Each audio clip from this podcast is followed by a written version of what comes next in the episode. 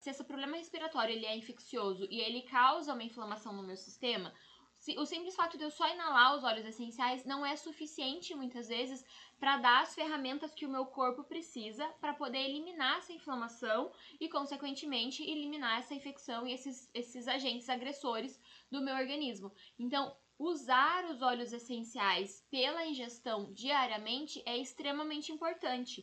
Por quê? Porque eu vou dar essa ação anti-inflamatória que o meu corpo precisa através da ingestão dos óleos essenciais e o meu corpo vai conseguir fazer a eliminação dessa inflamação e a eliminação desses patógenos.